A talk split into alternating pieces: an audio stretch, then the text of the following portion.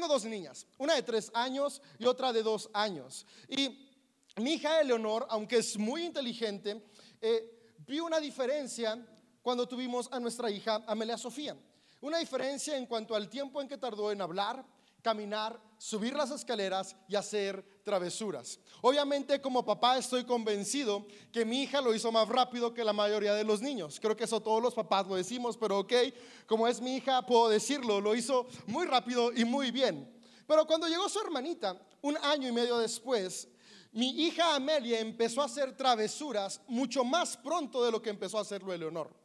Mi hija Amelia empezó a subir las escaleras, subirse a los sillones, subirse a las mesas, meses antes de que Eleonor lo hiciera por primera vez. Mi hija Amelia empezó a caminar mucho, bueno, no mucho antes, un poco antes, los papás exageramos, ¿va? Cuando se trata de hijos, pero algo antes de lo que lo hizo Eleonor. Y, y a decir algunas palabras también. Y la razón no es que Amelia sea más inteligente que Eleonor o que su cerebro esté muchísimo más eh, equipado que el de Leonor. La realidad es que mis dos hijas nacieron sanas como la mayoría de los niños. La diferencia entre Leonor y Amelia es que Amelia no le tocó crecer sola. Aunque Leonor tenía a su papá y a su mamá, su papá y su mamá para un bebé somos dos adultos que hablamos un idioma extraño, actuamos de manera distinta y aunque tratamos de tener la mayor empatía con ellos, no es lo mismo a la empatía que tienen cuando se ven con sus pares. Entonces mi hija Amelia creció viendo el modelo de su hermana.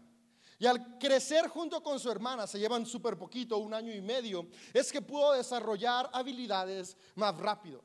Después yo recuerdo que no sé, tal vez a los papás primerizos les pasó, era como de querer tener a mis hijas en una burbuja. Yo decía, no quiero que vayan a la escuela, porque qué tal que si se pelean y si ganan, pues no pasa nada, pero si pierden, no, no me va a gustar que pierdan. Y si las regaña la maestra, no quiero que las regañe. Y, yo tenía así mil ideas de por qué no quería que fueran a la escuela y las quería tener en una burbuja. Y era como de, en la casa es suficiente, aquí tienen materiales para aprender, libros, cuentos, eh, les ponemos las caricaturas en inglés, platicamos con ellas, las ayudamos a escribir su nombre y, y o sea, con eso es suficiente.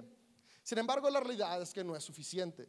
Y hace unos meses solté los miedos, podría decir que, que, fui suficientemente capaz de hacerlo, pero no, mi terapeuta tuvo que terapiarme literalmente por meses para poder soltar ese miedo. Y por fin mis hijas comenzaron a ir a la escuelita. Y cuando fueron a la escuelita comenzaron una comunidad pequeña. Eran únicamente cuatro alumnas, mis dos hijas y otras dos niñas. Pero puede haber una diferencia en el desarrollo de mis hijas cuando empezaron a interactuar con otras niñas fuera de su círculo familiar. La manera en que empezaron a desarrollar y a madurar su carácter, sus decisiones, la manera en la cual empezaron a, fortalecer y madurar su inteligencia emocional fue distinta. Porque ahora estaban interactuando no solamente entre ellas, ahora interactuaban con otras dos niñas. y una de las cosas que empecé a notar fue que ellas pudieron empezar a decir, no quiero, es mío, lo cual es muy bueno y sano. Están empezando a poner límites, límites que aprendieron a poner cuando convivieron con otras personas. Y después hace unos días. Entraron a una escuela un poco más formal, donde ahora hay más reglas, hay más niños. Y de nuevo, yo tenía un montón de miedos, porque acá en esa otra escuelita, pues básicamente los papás éramos los directores y éramos los que decíamos qué pasaba. Y ahora iban a entrar a un lugar donde los papás casi no tenemos control. Y yo estaba otra vez con miedos, inseguridades, pero de nuevo hay que terapiarse y soltar los miedos y saber que al final de cuentas los seres humanos necesitamos crecer y avanzar.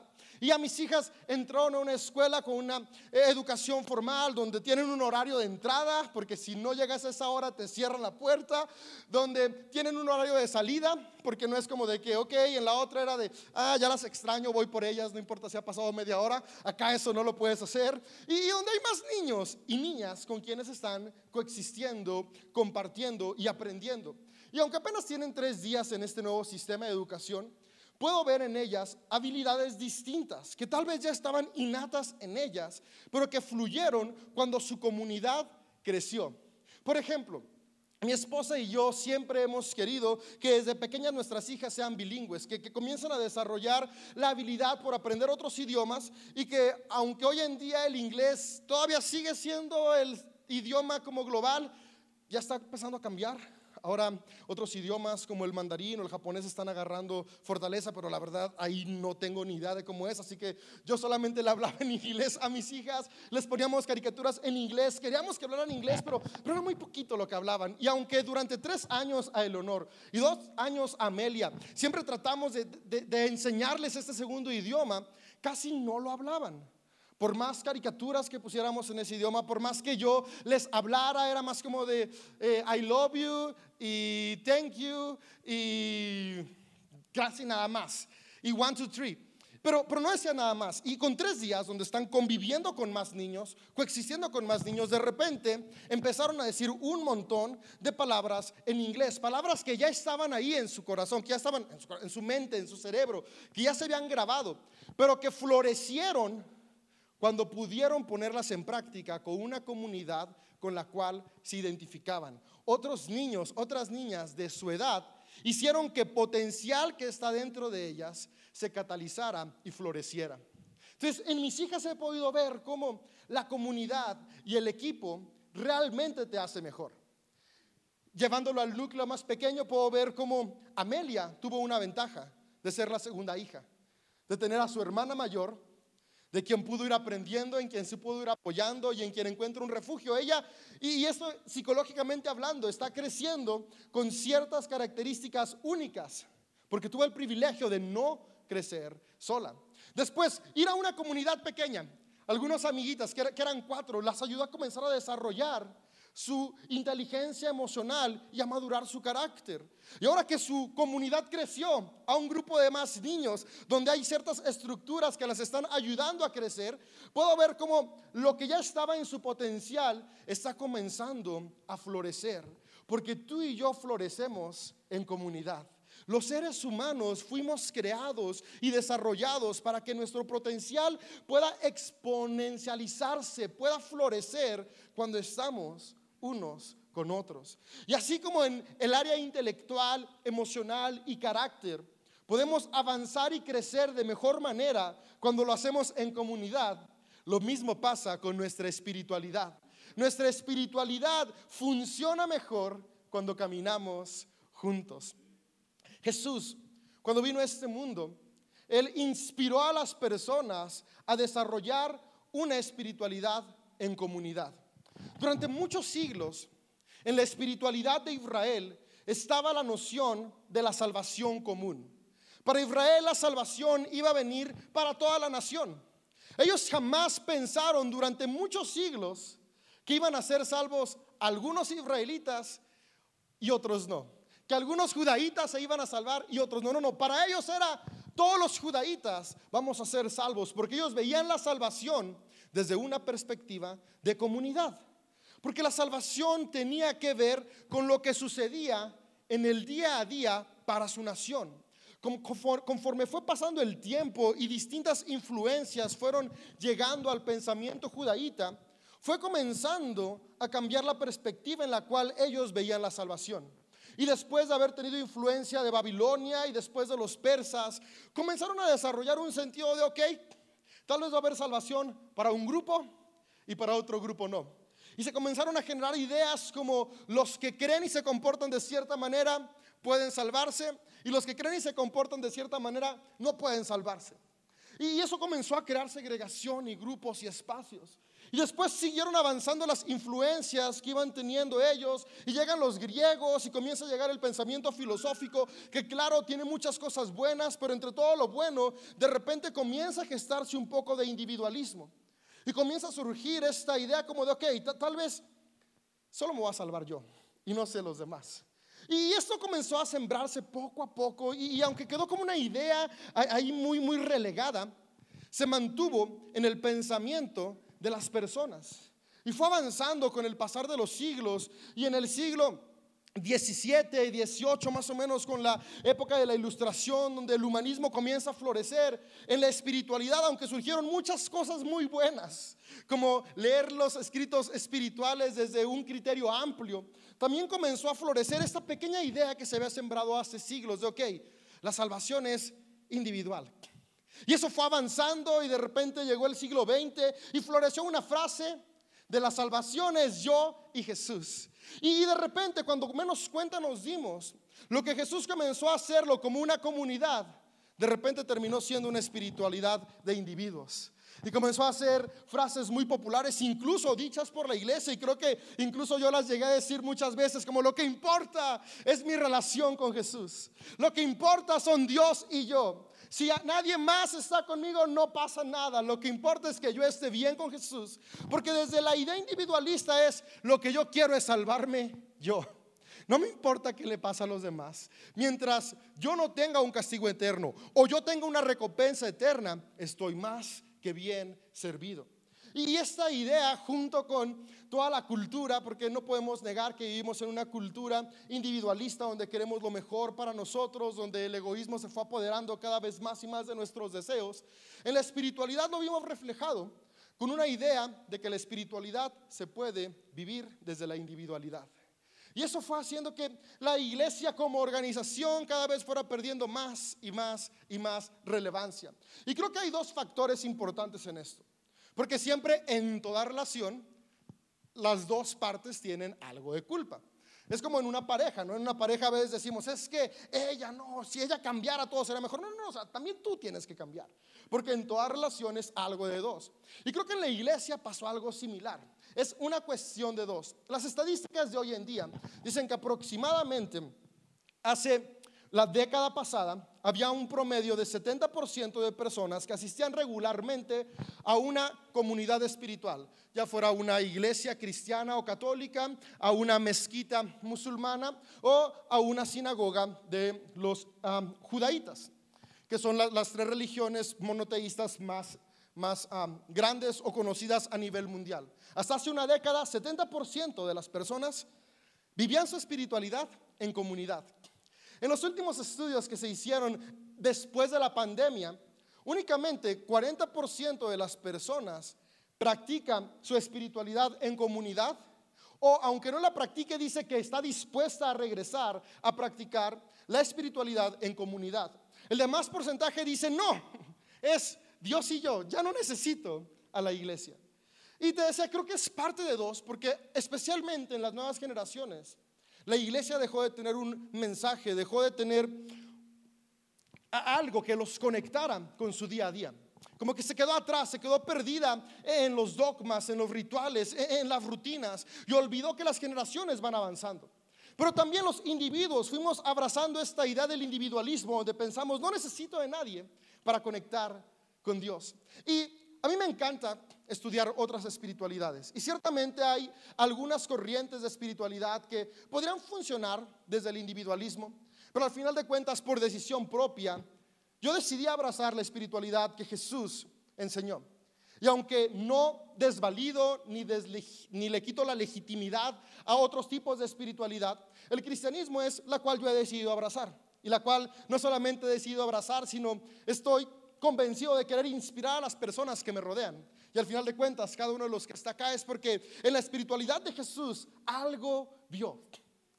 Y la espiritualidad de Jesús es una espiritualidad que solo puede vivirse en comunidad. Decir yo y Jesús es imposible desde el contexto que Jesús enseñó.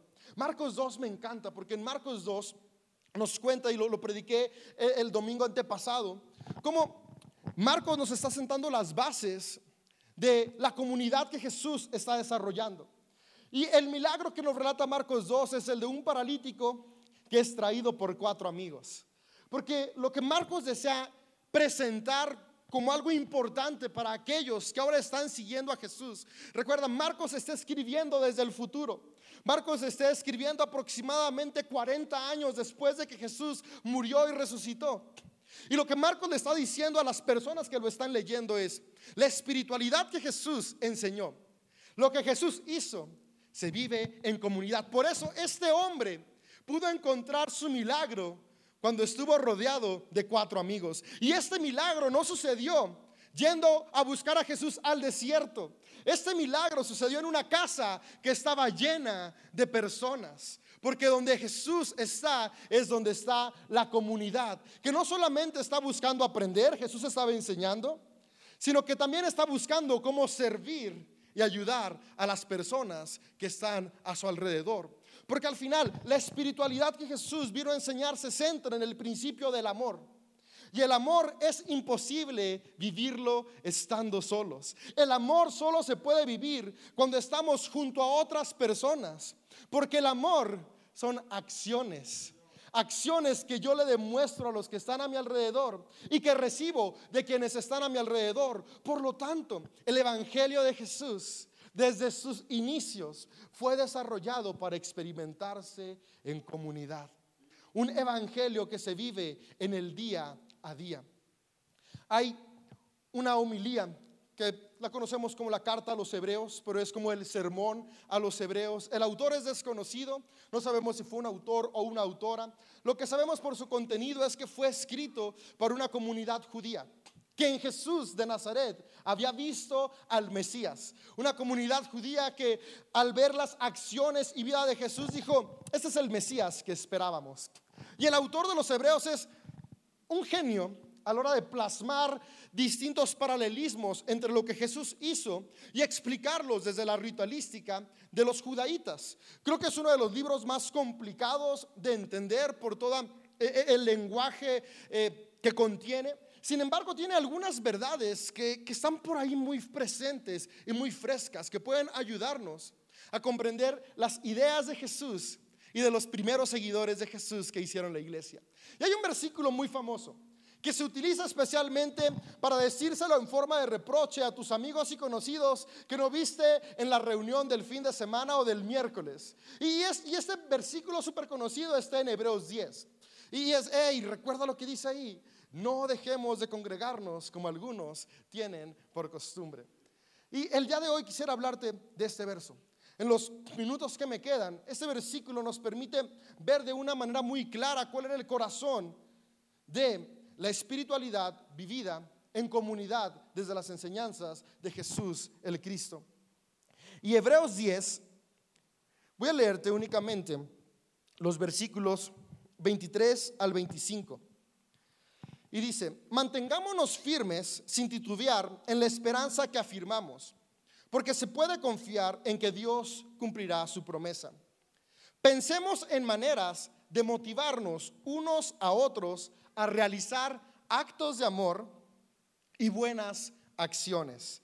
No dejemos de congregarnos como lo hacen algunos, sino animémonos unos a otros, sobre todo ahora que el día de su regreso se acerca. El autor de Hebreos pensaba al igual que Pablo y al igual que la mayoría de los seguidores de Jesús, que el fin del mundo estaba por llegar. Sin embargo, aquí estamos más de dos mil años después, porque al final de cuentas el Evangelio no se trata de cuándo termine el mundo, sino de cómo podemos cambiar los días que estemos aquí, sin importar si son cinco o si son diez o si son veinte décadas o si son cinco milenios más. El Evangelio de Jesús es cómo transformo el aquí y el ahora. Y el autor de la carta a los hebreos en estos versículos dice algo muy clave sobre la importancia de hacer iglesia, la importancia de ser comunidad. Y, algo importante es, y, que estuve tratando de clarificarlo durante esta serie, es que la iglesia no está limitada a la organización que se dio.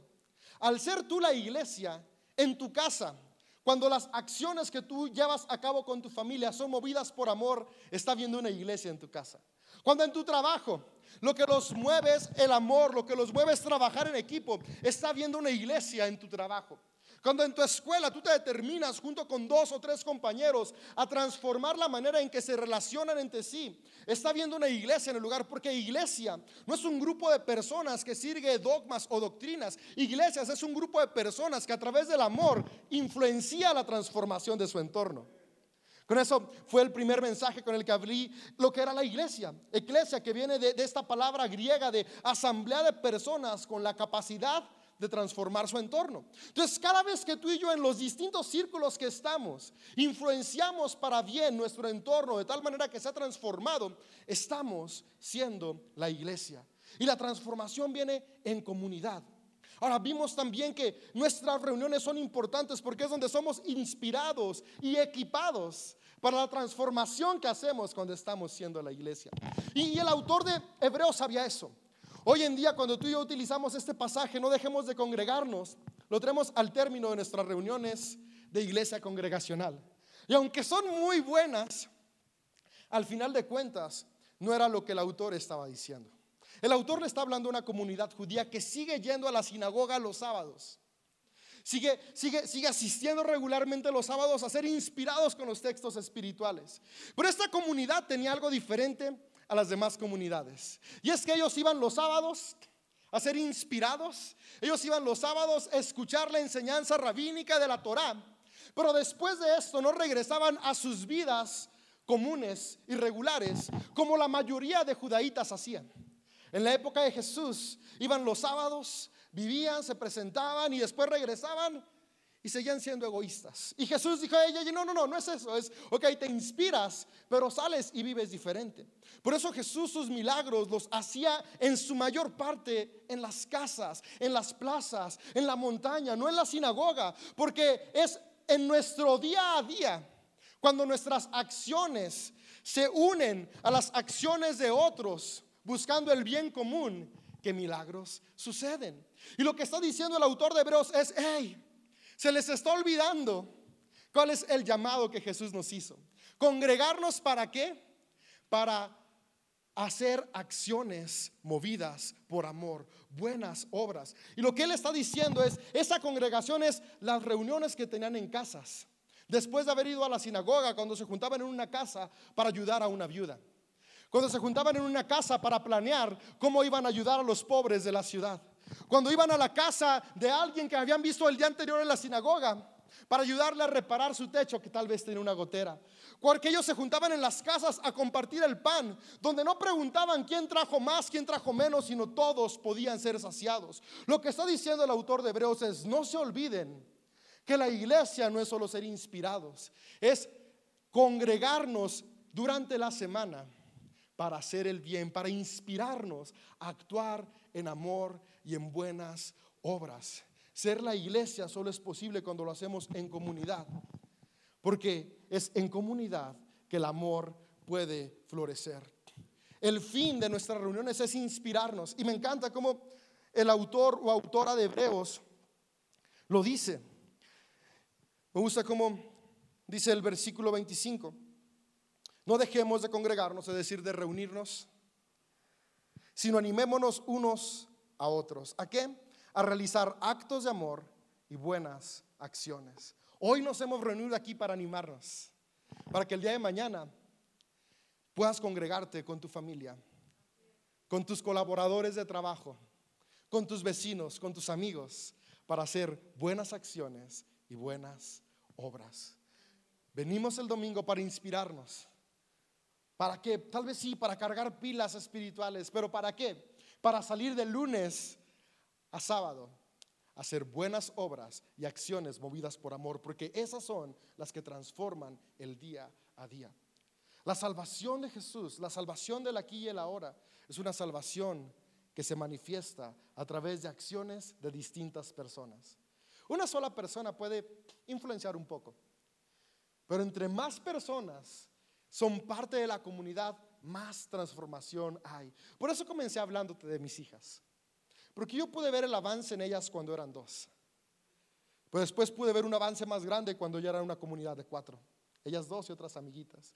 Y ahora estoy impresionado con el avance que hay cuando su comunidad ha crecido. Entre más y más personas se suman a actuar con un mismo fin, la transformación es mayor.